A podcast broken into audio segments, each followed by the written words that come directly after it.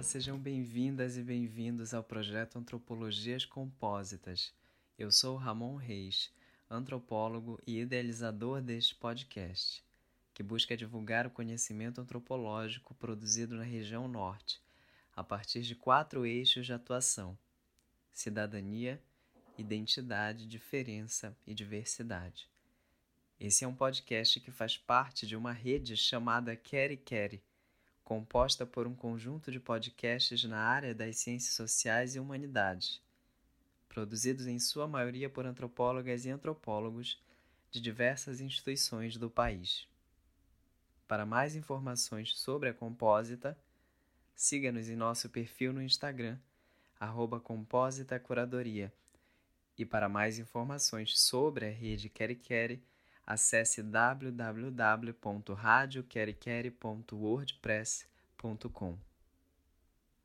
Essa é a continuação do sexto episódio, chamado Mulheres de Tapuá, Corpo, Ritual e Gênero, um especial dedicado às mulheres amazônidas, que contou com a participação da antropóloga Angélica Maués para uma conversa sobre a sua dissertação de mestrado intitulada Trabalhadeiras e Camarados um estudo sobre o status das mulheres numa comunidade de pescadores, defendida em 1977 no âmbito do Departamento de Antropologia da Universidade de Brasília, sob a orientação do professor Dr. Klaas Wortmann. A pesquisa foi desenvolvida no povoado de Itapuá, no município de Vigia, localizado no Nordeste paraense. Nesta segunda e última parte, a ênfase é sobre o ciclo biológico da mulher, menstruação e menopausa, gravidez e puerpério, e a sua simbologia para as mulheres de Itapuá. Também será o momento de revisitarmos partes da trajetória acadêmica da convidada, no cruzamento com a formação do campo de estudos de gênero na Amazônia paraense. Mansa magia do momento, me invade a nostalgia, trazida pelo vento, das seis horas da tarde,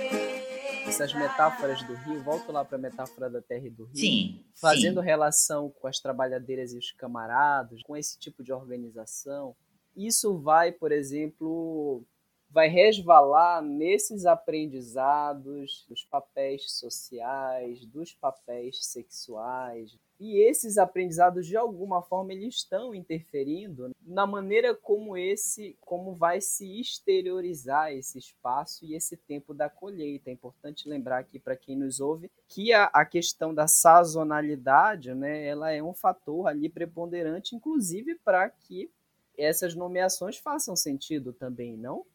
O tempo, a noção de tempo e, e o próprio ar do tempo, que você como que sente, sentia, sente essa diferenciação no ar, em que o tempo na cidade, o tempo na vigia e o tempo em Itapuá. Você vai se aproximando, vai se distanciando de Belém, e isso a gente sente, né, em qualquer, em qualquer lugar. Mas esse tempo é o tempo, digamos, tempo da pesca. Qual é o tipo de pesca? Qual é o tipo de tempo? É uma semana ou é um dia? O tempo do o tempo da colheita, tempo em que você pode botar a roça, como eles dizem. Itapuá tinha um regime de duas botadas de roça. A roça de verão, que você coloca até setembro, agosto, setembro, por aí, e a roça de, do inverno, que coloca em janeiro. Mas isso, veja bem, isso são marcações que também dependem do tempo. Se chove muito, se chove menos, então dá para fazer a roça e a colheita naquele tempo. E os tempos cruzados, os tempos de homens e mulheres, porque como o homem participa da botada da roça, e às vezes também da fazição da farinha, como eles chamam, precisa combinar o tempo da mulher da roça e o tempo do homem da pesca. Então ele, ele tem que sair, veja bem, ele tem que sair da pesca e vir derrubar o mato, queimar, ajudar a fazer, fazer as covas para poder plantar. Esse era o regime de Itapuá. Uhum. Então isso implica um cruzamento de tempos de homem e de mulher quando tu começas a falar sobre o, a noção de tempo, né, que aparece muito fortemente nessa segunda parte do trabalho, é quando vai aparecer, por exemplo, uma fronteira ali que vai nos remeter para a coisa dos ciclos biológicos. E aí fica muito evidente como a, essa noção de tempo ela também vai interferir não só no ciclo biológico, mas na fronteira entre vida e morte. Quando a gente pensa, por exemplo, no papel da mulher que tem um papel destacado, digamos assim, essencial no início da vida e no fim da vida, né? São coisas de mulher, coisas de mulheres. Eu lembrei agora de, um, de uma análise do Gilberto Velho, saudoso Gilberto Velho, que no 1985, Angélica, acho que é, saiu na Folha de São Paulo, aquele caderno né, especial, uma reportagem sobre família, intitulada, que aliás eles ficaram aborrecidos com isso, mas não podiam consertar, A Nova Família era o título. Mas ah, isso, terrível. isso para dizer que ele falando sobre gravidez, sobre nascimento modernos, em que os pais dizem que engravidam, etc., junto com a mulher, com a mãe, ele dizia assim que momentos de crise da família, momentos do nascimento, momento de uma dificuldade financeira ou de dificuldade de relacionamento, você recorre à família. Mas na questão do nascimento, ele continuava a ser um assunto de mulheres, o que é uma coisa muito interessante, porque ele está falando do quê? Do Rio de Janeiro, de São Paulo. Itapuá é claramente isso. Assim como você gesta a roça, gesta frutos da terra, a mulher, ela que toma conta da roça até o final, arranca a mandioca e normalmente a fazição da farinha são, são elas e suas companheiras. Às vezes o homem pode ajudar se ele está desembarcado. É da mesma forma no nascimento de um ser humano, um outro ser igual a eles. Se é um assunto de mulher e é um assunto não só rigorosamente tratado por mulheres, mas efusivamente, digamos assim. A mulher, quando, quando vai é, parir, é o momento máximo do gozo da sua plenitude como mulher. Então, ela tem grandes direitos nesse momento. Você tem quatro pessoas, quatro mulheres participando dessa, desse ato, participando desse evento e cuidando desse evento. E provavelmente é. nenhum homem ali, né? Nenhum homem, nenhum homem ali. O homem, veja bem, o homem só participa, quando participa, para receber de volta a mulher que, depois desse período de afastamento ritual, ela volta, entre aspas, para a sociedade a que ela pertence. Quando a parteira, a assistente, como eles chamam, não chamam parteira, entrega essa mulher depois do sétimo dia, todo aquele ritual do sétimo dia em que ela fica reclusa totalmente, depois de fazer toda aquela ritualização no corpo da mulher, ela entrega ela de volta e encerra esse serviço e quando vai é, para receber naquele momento recebe, enfim, ela encerra a sua atividade profissional ali, mas também ritual. E é muito interessante que quando, quando ela volta, o que significa isso? Que ela volta para a tutela do marido.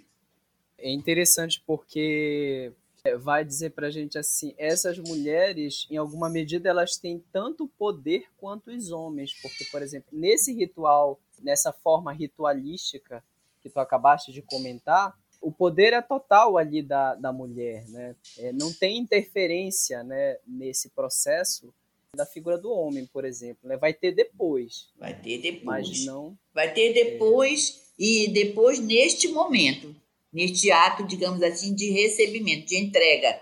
Cumpri minha, minha obrigação, né? tive êxito na minha obrigação, está aqui a mulher e seu filho, e pronto. Daí por diante, o resguardo ela vai cumprir, as coisas ela vai fazer, mas naquele, naquele tempo, eu gostaria até de saber como é. Hoje, a necessidade, digamos, absoluta, não soube de, não vi nenhum caso não soube de nenhum caso, nenhuma memória em que essas quatro mulheres não estivessem presentes: a assistente, a leiteira, a tratadeira e a lavadeira. Uhum. E todas com, todas com sufixo eira, né? Leiteira, todas com sufixo eira, bem lembrado, exatamente. Né? Uhum. Para assistir aquela, aquela mulher de parto, aquela mulher que no momento mais difícil é, que ela enfrenta e que não é só a ideia das mulheres de Itapuá, né? Eu conheço médicas que dizem, é, aliás, uma médica que disse que nunca teve filho porque não queria passar por aquele perigo que ela sabe que as mulheres enfrentam. Ela era uma obstetra. É. Então, a ideia do perigo, eu analiso ritualmente, mas eu digo também que é um perigo real, entre aspas, real, de concreto, é, porque é sempre um risco, na verdade a gente está especificamente contando sobre esse ciclo biológico da mulher que aparece no trabalho. A menstruação e a menopausa, a gravidez e o puerpério, que seria o resguardo. Comenta um pouco, Angélica, sobre cada um desses momentos e as principais características para a comunidade pesquisada. Sim. Eu acho que é importante falar. Começar pela menstruação. Eles conhecem o termo, conheciam o termo, mas não, normalmente não se referiam por esse termo. Referiam, aliás, termos que eu, que eu ouvia em Belém. Bode, por exemplo, era um nome. Veja bem a, a relação. Né? O termo que eles usam mais é visita. A primeira visita é a menarca. Quando ela tem sua primeira menstruação, chegou sua primeira visita. Até escrevi um artigo, quando chega essa visita. Né? Então, quando chega, é, é uma frase das mulheres. Quando chega essa visita, o que acontece? Até a menarca, a menina é alguém que eu digo indiferenciada em relação aos meninos. Ela pode participar das mesmas brincadeiras, do mesmo tipo de vida, com uma restrição já. Se ela não é muito pequena, que ela já pode, ela já ajuda a tomar conta dos irmãos, ajuda a lavar uma louça, é, vigiar uma panela, enfim. Muito antes dos meninos ela tem essa obrigação. Mas com a, com a primeira visita, e às vezes elas diziam que escondiam, escondiam da mãe logo, porque também começam as primeiras restri restrições ao seu comportamento, às suas obrigações, então, e as, as restrições rituais de que o corpo delas participa. Você, na menstruação, não toma banho, não come certas, não toma banho inteiro, né? Se asseia, se lava, enfim mas não, não, não joga água da cabeça, da cabeça do corpo. Quando termina o seu sangramento menstrual, é que ela tem que tomar seu banho inteiro e volta a poder se alimentar de qualquer, qualquer coisa. Uhum. Porque a ideia é de que se, se você infringe algum desses, desses, dessas proibições, por exemplo, passar água, como eles dizem, né? Passar água o quê? Atravessar um, um riacho, um garapé, viajar de barco para vigia. Agora, queria chamar a atenção de uma coisa que nenhuma das prescrições que existem relacionadas a este ciclo impedem completamente a mobilidade ou a ação das pessoas em algum em alguma referência da sua vida, porque sempre há um recurso que as pessoas podem utilizar para enfrentar aquela situação, para não deixar de fazer aquilo que elas precisam fazer. Então, passar água, por exemplo, é, por conta das crenças nos encantados, né, que são atraídos pelo sangue da mulher naquele período. Mas elas podem usar algo que impede a ação desses encantados, que é, por exemplo, segurar dente de alho na mão enquanto tem que fazer uma viagem para vigia. Não pode ficar os cinco dias, sete dias, sei lá, presa. Tem uma então, passagem muito interessante do trabalho sobre isso, quando elas é, estão viajando. Dos meninos que eram justamente os que foram ajudar com os formulários do survey que a gente fez. É, E aí ela, não, segura o alho, que o alho é. afasta os, os encantados. É. é. muito interessante. É, nós temos. E na verdade começou a surgir, eu nunca vi tanto boto na minha vida como naquele dia. E eu não sabia. Eu vi que elas estavam conversando entre si, as meninas, e, e uma segurando na mão da outra. Quando chegou Itapuá, eu perguntei para elas, porque também tinha os meninos lá e elas estavam meio, meio assim, de, de lado por causa deles. E aí elas me disseram isso, né? Que elas tinha, uma tinha levado e a outra não. Então elas se seguraram uma na mão da outra. Mas a coisa mais interessante é que eles surgiram e de repente, como eu conto lá, sumiram, né?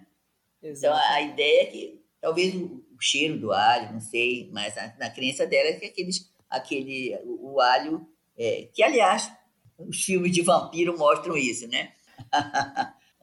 o alho pendurado. Então a menstruação e a e a menopausa. E a menopausa. Quer dizer, uma uma que restringe a ação da mulher, a participação da mulher. Eu estava falando da, naquela hora da pesca, né? É, se ela não pode passar água, porque acredita nisso, como é que ela vai o tempo todo estar no mar? Assim, ela não pode ficar segurando um alho o tempo todo. Enfim, são coisas assim que a gente junta a crença com a praticidade e tenta entender esse, esse, esse mundo. Mas, num contexto simbólico, seria a, a menarca que aprisiona a mulher, que impunha a ela as limitações do seu sexo, como eu dizia naquela altura, e a, a menopausa pretensamente libertaria a mulher. E em Itapuá, como em outros lugares do mundo, essa, essa liberdade vem porque ela deixa de ser mulher. A mulher, na verdadeira, lá vai a biologia que nos persegue, na verdadeira acepção do termo, que é a mulher na sua fase reprodutiva.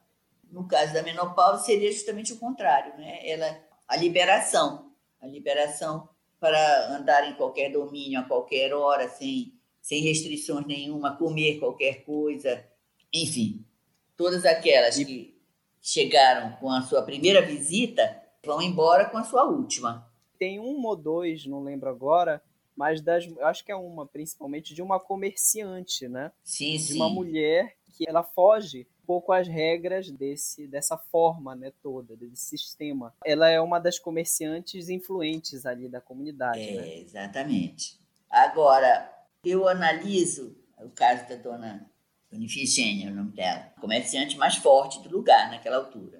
Mas ela como que, eu, aí eu digo assim, para atender às regras do sistema, é como se ela se destituísse dessa própria posição. Por quê? Eu explico isso lá no, na dissertação. Ela não se comporta como de acordo com essa posição. Ela não tem a, a melhor casa de Itapuá naquela altura não era a dela.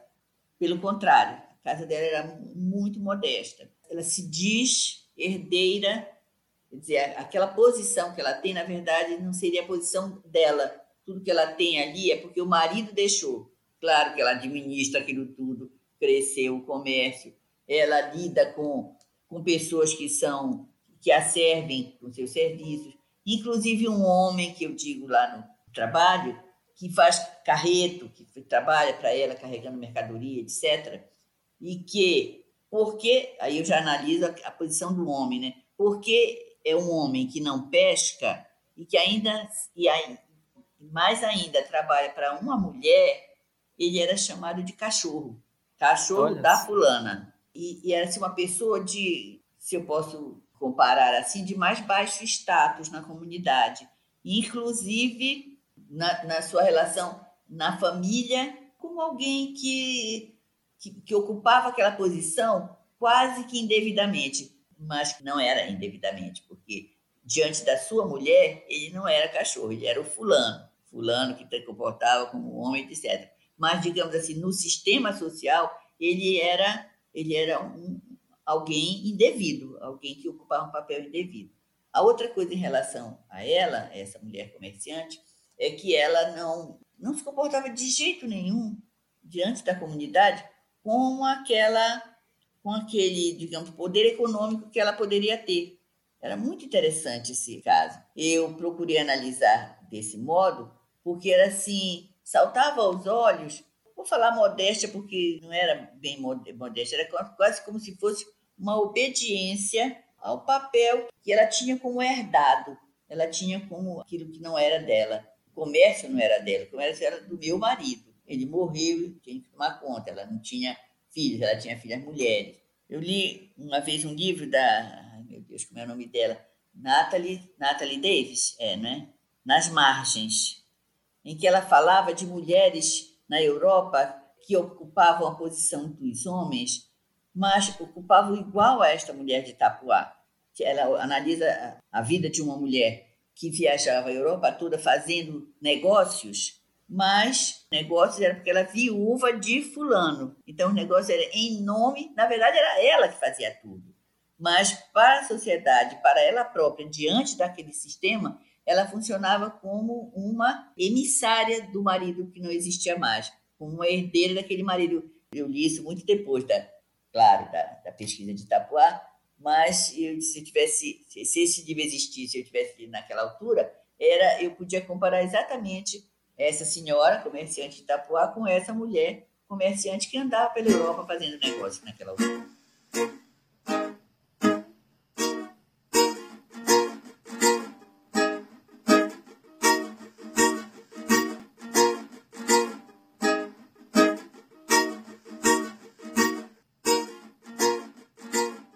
A gravidez é, assim, o momento em que as restrições somem. A não ser uma delas, da qual o homem participa, que é a mistura de alimentos, os locais que devem ser separados, né? o mar e a terra, e o mangal, que é um, uma situação limite, uma situação ambígua, que, em que uma área interfere na outra, é pior ainda. Então, sem ser isso, não tem nenhuma restrição. De que ela fica grávida até que ela tem o filho, como se diz. Mas, se não existe nenhum perigo para ela, ela, ela pode ser, não é formalmente, mas ela pode se tornar um perigo para os outros, porque ela pode ser venenosa e ela pode ser, pode passar panema para os outros. Uhum. E o puerpério é o período de maior restrição, período de maior interferência do simbólico, digamos assim né? desde a hora eh, do nascimento até o período todo do resguardo, que, como eu digo, pode se estender até um ano. O mais restrito até o sétimo dia, depois é até o quadragésimo dia, depois de três meses, depois de seis meses, depois um ano, em que as restrições já vão diminuindo, que são principalmente de algum tipo, um certo tipo de alimento, peixe, na verdade, um caranguejo e um peixe. Mas nos primeiros, nos primeiros dias é uma restrição absoluta. É, a mulher é praticamente imóvel em casa e, como eu mostro no trabalho, reserva-se um. Se você pensar numa casa em Itapuá, que muitas vezes era toda aberta na frente e aberta atrás, e é um, só um cômodo fechado, e fechado com palha, que às vezes você pode até enxergar alguma coisa para dentro. Então, ali se fecha, coloca uma vela de embarcação assim no teto para não ter nenhum respingo, principalmente quando é época de chuva, mas sempre chove, não, mesmo que não seja época, como a gente diz. Que é, digamos assim, no momento de maior referência feminina, a mulher dá à luz um ser, coloca no mundo um outro ser vivo que sai de dentro de si, por cima dela está o símbolo mais caro da atividade mais cara dos homens, que é uma vela de embarcação, que muito simbolicamente também se coloca, como eu digo, na porta das casas quando alguém faz a sua última viagem. Quando ela chega neste mundo, a partir da, da barriga daquela mulher, e quando ele parte para o outro, é sempre aquele símbolo da pesca que rege a situação dos principais símbolos, né? Que é um dos principais símbolos, exatamente, que é uma vela de embarcação. Normalmente tem uma vela, se alguém não tem, empresta, uma vela já meio rota, que eles não estão mais usando, mas essa vela tem esse papel, tem essa função prática, que é a explicação que eles me deram, claro que não era a que eu imaginei na minha análise, mas que é cobrir completamente, porque uma das coisas é a água A água faz mal para o corpo da mulher que está quente, está aberto, está com o fluxo saindo dela o tempo todo. É um difícil equilíbrio, né? Em Itapuá, a história do corpo sadio e o corpo adoentado. Há uma, uma oscilação entre um difícil equilíbrio para um corpo ser completamente considerado sadio, porque do que é que depende isso? Eles trabalhavam, e isso quem estudou principalmente foi o Heraldo, né? Na, na, dissertação dele, que trabalhava com as doenças não naturais, eles consideravam aquele sistema dos humores do corpo e do quente e frio. Então, se você tem os, os humor bom, como eles dizem, que considera a água, o fogo, a terra, o ar, e considera-se as coisas que nos cercam como coisas, alimentos, por exemplo, locais, atividades, que podem ser quentes ou frias. Então, você tem que ter um equilíbrio dessas coisas, você tem que estar com a sua disposição de corpo controlada e equilibrada. E, além de tudo, você ainda tem a possibilidade do sobrenatural, como a gente chamou, que são os ataques dos seres que eles chamam de os invisíveis, porque eles podem estar aqui do teu lado, como a gente fala quando a gente considera a crença espírita, né?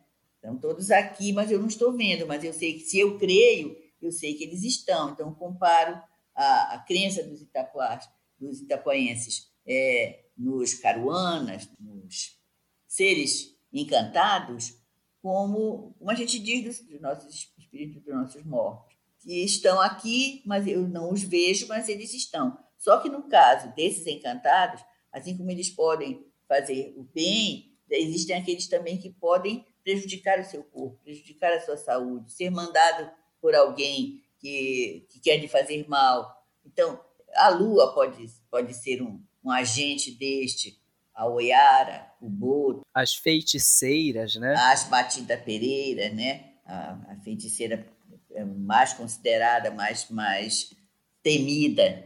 Interessantemente, em Itapuá e na Vigia, porque as histórias de feiticeiras que nós encontramos não foram assim propriamente em Itapuá. É, não que ninguém tivesse acusação de uma tinta Pereira lá, tinha assim, mas as famosas que existiram, de quem se contava as histórias, assim, mirabolantes, foram feiticeiras que viveram na vigia, já tinham morrido, viveram na vigia tempos atrás. E, interessantemente, o termo não existe para eles, não existia para eles no feminino, no masculino. Né? Não, nunca vi ninguém usar para alguém o termo feiticeiro. Inclusive, como eu digo no trabalho, o correspondente da Matita Pereira, que seria o que eles chamam de labisônio, um homem que vira um, um animal, não existia caso de ninguém que fosse acusado disso. Nem quase que na memória dele. Só fulano soube de alguém que escutou um ronco, não sei o quê. Mas isso era alguém que tinha contado de tempos atrás. Então, isso é, é eu é? tô lembrando aqui da. Tô lembrando aqui da. Eu sou de Salinas e lá tinha as histórias que se contavam em torno da mulher que virava porca, essas coisas. Isso, é, pois é.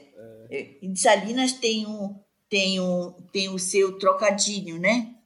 Exatamente, exatamente. que quase que não deixa fazerem a orla. Poderosíssimo. É isso, mas a, Exa é, tem que ter uma reverência ali toda para essas questões que está levantando aí, elas, elas mostram como que alguns elementos simbólicos vão meio que não é achatar, mas vão criar uma situação ali de, de com que os elementos poluidores não interajam ali, né? não, não extravasem né? aquele Sim. compartimento compartimento daquela casa, naquele né? simples compartimento. Né? Então, isso, isso é muito interessante. Inclusive, quem chega, né? Você tem que é, fazer certos rituais para entrar na casa, para lavar a roupa da pessoa, porque você também tem que se proteger, né? É uma coisa interessante. Você protege quem está na casa, você não entra logo, né? Você espera um pouco e você se protege. Quer dizer, tem assim uma coisa de, de fechar o sistema ao lidar com ele, né? Sempre há um recurso e uma das coisas que fica também é como que a gente precisa fazer, não é uma reverência, né? Mas entrar na mata, entrar nesses lugares, isso, você precisa ter uma atitude de respeito, né? De respeito, exatamente. Ninguém passa um rio em Itapuá, ninguém entra na mata sem dá licença, minha avó, dá licença. Dizer, essa, a ideia de que aquilo tem, tem um dono, que é, que é alguém da natureza, que não é você, que não é você que é o dono daquela terra e você vai passar aquele garapé porque ele é seu, não. A, a ideia de que também você não vai, a, a poluição simbólica, ela pode também ser uma poluição real, e que você vai atingir os seres. É, se você, o caçador que joga resto da sua caça no, no igarapé, ele está fazendo algo que é simbolicamente errado, mas que também concretamente pode atingir um pedaço de plástico, coisas que, que ele ia jogar ali, bala, sei lá o que, que poderia e não é para estar naquele meio, né? Exatamente. Vigia quando a beleza.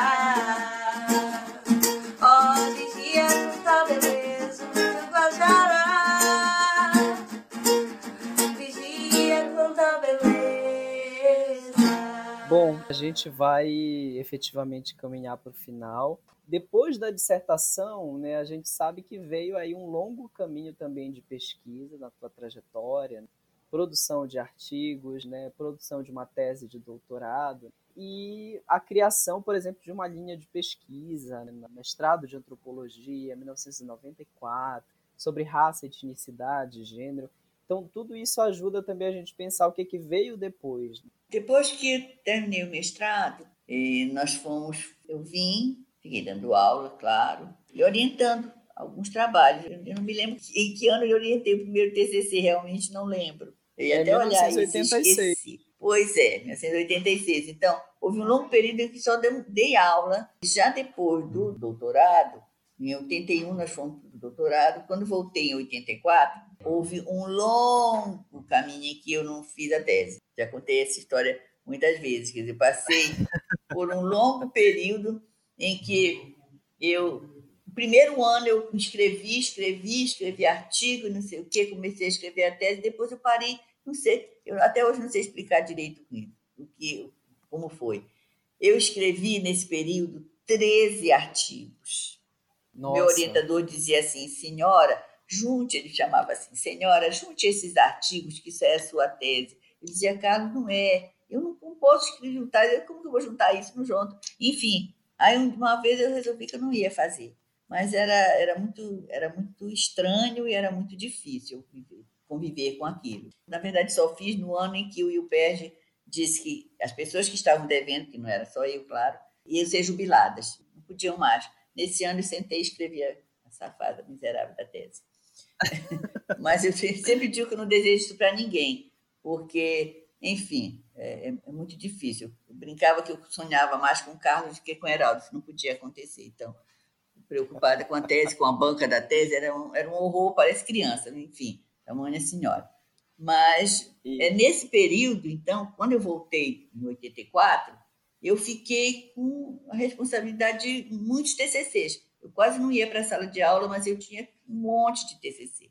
E eu fiquei orientando TCC desde esse tempo, orientei muitas, muitos temas, muita coisa de gênero, tá, tá lá nos, nos TCCs, até chegar no período do mestrado, que começou. Não, primeiro teve a especialização, em que eu participei, dei aula na especialização, e depois veio o mestrado, de que eu não participei logo. Eu acho que eu dei curso no mestrado já mais adiante.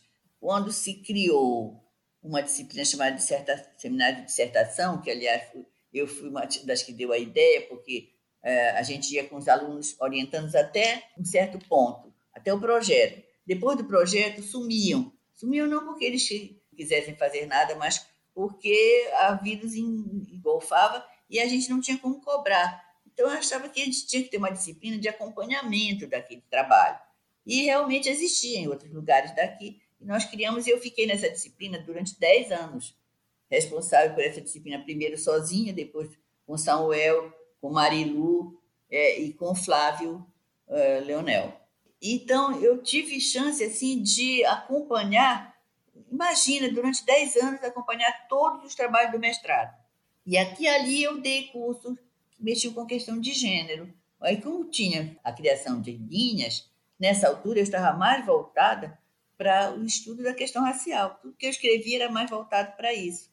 A tua tese é sobre a, questão racial, né? É, a minha tese ela se chama Negro sobre Negro. A, a questão, questão racial, racial, do pensamento das elites negras brasileiras. Eu Isso. estudei um período que vai dos anos 10 ao final dos anos 80. Mas aí eu trabalhei com poucas entrevistas, eu entrevistei principalmente os velhos militantes em São Paulo, que ainda eram vivos nessa época, e trabalhei com documentos, documento de tudo que tu possa imaginar, jornais, documento de teatro, panfleto, enfim, que eu pude conseguir. Foi orientada pelo, pelo Carlos pelo Razenbal. é, saudoso Razenbal, que já se foi. No, no IUPERJ, Lá no IUPERJ, né? exatamente, porque eu não fui aceita no museu.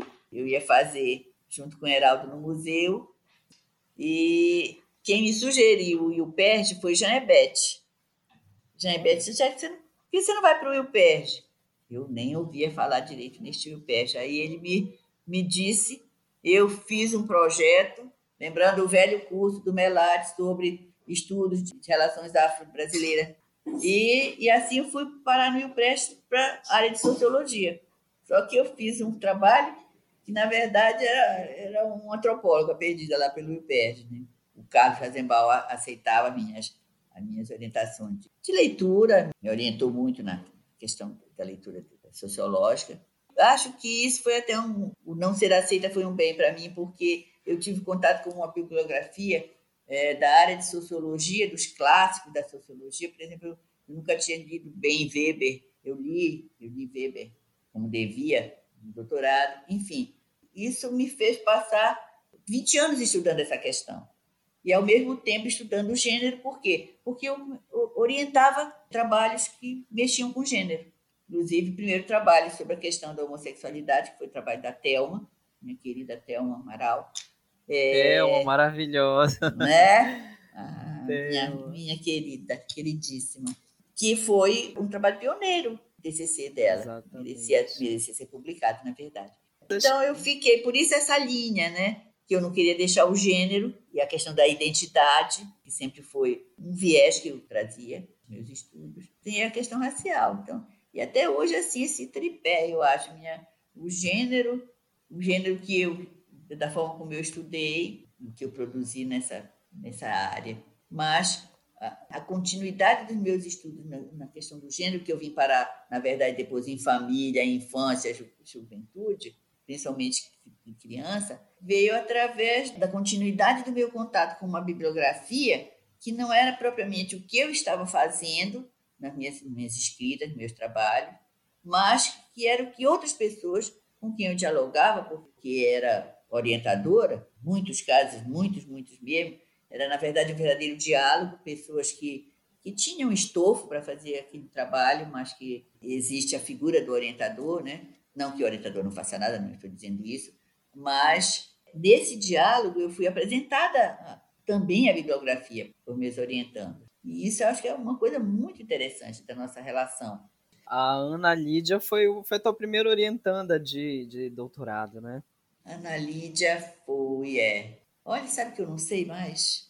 Foi, foi, por, ela, foi, ela né? comentou. Já, é, já desses primeira, comigo ela estava. Tava... orientanda, é, e que estudou, fez um trabalho super interessante, é isso que eu digo, olha, na Lídia, na Lídia tem uma tese, que é a questão da gravidez adolescente. E a gente não chamou isso, nem ela queria chamar. Era a maternidade em adolescência, a maternidade e a paternidade, na verdade. Então, é, é assim, eu, eu sou, posso dizer assim que eu sou uma privilegiada, assim, Ramon, de, de ter na minha vida acadêmica de professora, de orientadora, de alguém que gosta de se meter no trabalho dos outros, mesmo que não é meu orientador, eu pergunto o que está fazendo, eu converso, se eu, se eu sei de alguma, algum livro eu indico, eu empresto. Quando eu vivia lá era tão legal fazer isso. Mas porque realmente é assim, esse também é um aprendizado do profissional, de uma antropóloga, de uma pessoa que faz antropologia na academia, é né? uma troca com, com colegas, com, com os alunos, no exame dos trabalhos. Eu acho fascinante esse diálogo a partir de um estudo que eu não estou fazendo, mas do qual eu participo de alguma forma, porque eu estou acompanhando aquele trabalho. Isso assim é, é uma abertura de horizonte enorme para alguém que, que já orientou tanto como eu e outras pessoas que já orientaram muito mais trabalhos do que eu. Como é que tu lidas com o fato de ser uma das maiores referências na antropologia paraense? Sei, assim, o que dizer de lidar com isso, porque eu nunca, nunca me pensei assim, sabe? Não vou dizer que, eu, que, eu, que as pessoas não me conheçam, não gostam do que eu faço, não me refiram, sei lá o que, mas assim, uma das maiores, é verdade que o que eu ia dizer quando, quando eu li isso era o seguinte, que, que é, eu, tinha, eu tinha obrigação de ser alguma referência pelo tempo de trabalho que eu tenho. Eu descobri que este ano, em agosto, eu, eu vou fazer 50 anos que eu estou trabalhando na universidade. E como ainda não parei, porque ainda tenho tese que eu estou orientando, eu ainda estou em atividade, mesmo que eu esteja aposentada. Então, é assim, com, com uma, uma vivência de, tanto, de tanta participação em encontros, em reuniões, em, em ouvir pessoas, em ler. Deixa eu dizer uma coisa assim, em aprender a ler, sabe, Ramon? Eu leio coisas que eu já tinha lido há mais tempo e a gente vê como a gente vai conseguindo, você vai enxergando coisas, você vai ligando com outras que há um tempo atrás você não fazia isso. Então, é assim, eu, eu vejo assim como um processo de participação e de. Se eu, se eu sou referência, é porque eu tenho outras referências, sou referente a outras pessoas com quem eu dialoguei, a quem eu li, dos grupos de que eu participei. Veja bem a vivência que eu tenho no GP, dirigido há muito tempo pela nossa querida, minha amiga e irmã Luzia Álvares, nossa Lulu. Quanta coisa nós já, eu já ouvi naqueles auditórios em que o GP patrocina os seus eventos. Como eu venho acompanhando uma discussão que se fazia de um modo, com certos atores que não apareciam, por exemplo, a questão da sexualidade, como a gente viu Exato. até uma falar outro dia, que como as coisas vão ficando em pauta, a questão dos autores, autores do Sul, como a gente fala, não para dizer que eu vou deixar de ler Proust jamais na minha vida, que eu vou deixar de ler os autores franceses ou, ou americanos, ou, ou, que sejam referências na antropologia ou não, porque uma das coisas que eu acho que a gente aprende e que, para mim, é um prato cheio para a antropologia, que são os romances, a literatura, as obras literárias, quer dizer, é, é, é esse tempo, é essa relação é essa leitura, é essa observação dos eventos, de como a nossa disciplina e as outras vêm lendo a vida social. É uma pessoa que, como eu, se Deus quiser, em abril faz 81 anos, e que começou a trabalhar com 31 na universidade, veja bem o tempo, a bagagem de leitura que eu tenho obrigação de ter e que precisei ter, e que gosto de ter. É, reler, reler, reler, reler os clássicos. Isso que tu estás me falando, agora eu pensei assim, poxa, eu tô vendo, realmente, veja bem, eu tô vendo bem aonde que eu me enfiei né, nessa coisa toda, porque essa proposta, Angélica, ela é, é, realmente muito desafiadora, porque eu tenho 34, tu tens 80, né? Imagina a, a, diferença né, geracional. Então, eu acho que esse aprendizado da leitura ele é realmente muito fundamental. Ele tem sido muito fundamental para o meu, principalmente para o meu amadurecimento intelectual mesmo. Né? Mas assim, é, e eu não tive o privilégio de ser teu aluno, infelizmente, né? nem, nem, nem teu e nem do Heraldo. É verdade.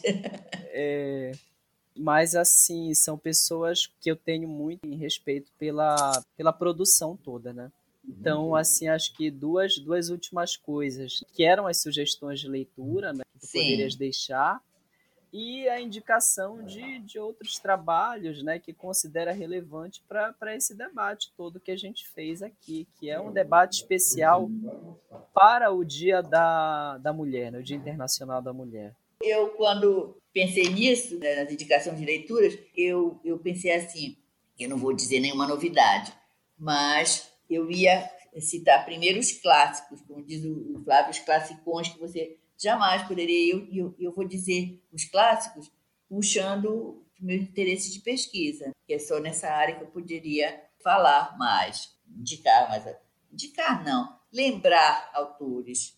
Então eu fiquei pensando clássicos que eu li, clássicos que eu não li. Levi-Strauss, mas ao mesmo tempo que o Levi-Strauss escrevia, a Simone estava escrevendo e se comunicava com ele. Eu não falei na Simone, mas eu, agora eu a cito. Moce, Margaret Mead, Malinowski. Acho que alguém que estuda gênero jamais pode deixar de ler a Margaret. Os três livros da Margaret que eu, eu acho importantes, que é o da Nova Guiné, o de Samoa e o Sexo e Temperamento, em que ela fala e fala e diz o que é gênero naquele livro, não é verdade? Mary Douglas, uhum. Peter Turner, Van Kennep, Leach, Firth, Nosos de Copia. Uma beleza que ela fala sobre família que ele faz ali. O Goffman, a minha predileta, que é a Mary Douglas, em todos os trabalhos dela, e a biografia dela, que é linda, que, que eu tenho. E os mais, os mais atuais, que eu li tanto, que, que são em outras áreas, o Giddens, por exemplo, Peter Kay, Marilyn Straterne. E, e para falar de, de autores mais nossos, eu gosto muito de um português, que é o Miguel Vale Almeida. Eu gosto muito das, das pessoas que escrevem no Brasil sobre essas coisas, Helborne, Marlise Matos, Marisa Correia, a linda, como eu, eu gosto tanto, a Dias Anota, Miriam, Miriam Grossi, Adriana Piscitelli, Gregory. Essas são leituras que eu já fiz tanto e que indico para as pessoas, mas queria não deixar de citar os romances. Acho que a gente tem que casar a leitura acadêmica com a leitura, com a análise literária, com a interpretação literária da vida social. Né? Então, eu não, não queria deixar de, de lembrar isso, que a gente recorra realmente aos romances como leituras especiais, assim, especiais e específicas da vida social. E aí eu não posso deixar de, de falar em Saramago, Flaubert, Zola, Isabel Allende, que eu gosto, no Gabo, gosto lá para o Dickens, gosto de. Foi até preso, Oscar Wilde. Eu queria dizer uma coisa só para finalizar essa questão dos romances e da minha fala, certamente. É que quando eu procuro ler romances atuais, eu não deixo nunca os clássicos, mas eu procuro ver livros que tenham a ver com o tema que eu estudo, embora eu não saiba quem é aquele autor. E assim eu descubro coisas maravilhosas. Descobri uma mulher que se chama Siri é, que escreveu um romance desta grossona que se chama O Que Eu Amava, que é um estudo de uma família moderna que mora em Nova York e é a história de uma criança que fica quicando, como como ela diz no romance, entre uma família, em um lado da família e o outro, que é o que eu chamo do, da casa do pai na casa da mãe. Então, é, que é, que é a criança é a criança que vai circular. É a criança né? que circula, pois é. E nesse romance é assim, uma bela descrição. E, e sobre infância eu encontrei muitos, que eu não sei nem dizer o nome das autoras e dos autores, porque não são pessoas conhecidas. A gente da Noruega, a gente da e que mostra, tem um livro que se chama Hannah e suas irmãs, um romance de uma escritora premiada da Dinamarca, em que ela descreve uma situação de uma população do interior daquele país que é ver as acusações de feitiçaria de Itapuá. Repara? Olha! Então, é impressionante. Eu vou até reler esse romance. É Ana e suas irmãs. É a história de uma senhora que está é, internada num desses asilos, para chamar assim todas as letras, que a filha vai lá visitar. Ela está numa situação de demência e ela lembra e não lembra. Então, mas lá no lembra e não lembra, vai aparecendo a vida toda daquela família e a vida toda daquela comunidade. Então, como eu não considerar isso uma etnografia, eu considero, na verdade.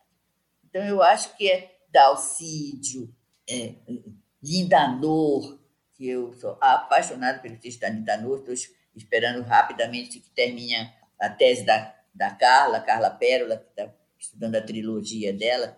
Então, nossos autores, Benedito Monteiro, Eneida, uma mulher que eu gosto tanto, que acho que um livro que todo mundo devia ler dela, Rosenblatt, Sultana, Sultana Rosenblatt, escreveu um livro assim, perfeito, chamado Barracão, que trata da cidade e do interior, a partir da figura de uma mulher mãe que faz com que a filha estude em Belém, na casa de uma família rica. Mas são, assim, perfeitas, perfeitas descrições da vida social que nós temos neles. Então, eu sou apaixonada pela literatura. Foi uma honra para mim. Estou muito agradecido por esse momento né, de estar aqui ah. contigo, mesmo à distância. Eu quero agradecer Pode. muito por ter participado, sabe, Ramon? É, é, é, é, ânimo na vida da gente, né? É, é, é, animar a vida, você fazer essas coisas também. Quer dizer, alguém como eu, que. E queria dizer também da, da questão da velhice, você sabe que é velho, se enxerga que é velho, mas é, não se pensa tão longe de vocês. É muito interessante isso. Eu acho que a vida de professor, a vida de, de alguém que trabalha é, nessa profissão e que trabalha orientando trabalhos, dialogando sobre trabalhos, isso cria uma proximidade tão grande entre a gente que é, é, você se pensa quase como se você fosse daquela geração, sem ser. Você sabe que não é, nem pode hum. ser. Mas é, é uma é uma, isso que eu estou falando de animar a vida, de dar, ser, aproximar as pessoas é, a partir de um, de um elemento comum que é uma é, que é construir, é, gosto dizer assim, construir um conhecimento, que é que é olhar e dizer alguma coisa sobre a vida que nos rodeia. Eu acho que é assim isso que, que faz essa aproximação ser, ser tão boa, e por isso eu queria agradecer por, por estar nessa ciranda com vocês. Depois de uma longa viagem, chegamos ao fim do sexto episódio, que foi um especial dedicado ao protagonismo das mulheres amazônidas do povoado de Itapuá, nas encruzilhadas da formação e trajetória da antropóloga Angélica Maués. Se você chegou até aqui, meu muito obrigado esse episódio contou com a produção, o roteiro e a edição de Ramon Reis. Um agradecimento especial ao compositor Wilcler Almeida e à cantora Fernanda Canora, naturais de Vigia, que autorizaram o uso da música Lembrando as Vigilengas. Podcast Compósita uma forma de aprender sobre a Amazônia com base na escuta. Para mais informações, Siga-nos no perfil arroba Curadoria no Instagram ou acesse www.radioquerequere.wordpress.com. Até o mês de abril com o próximo episódio.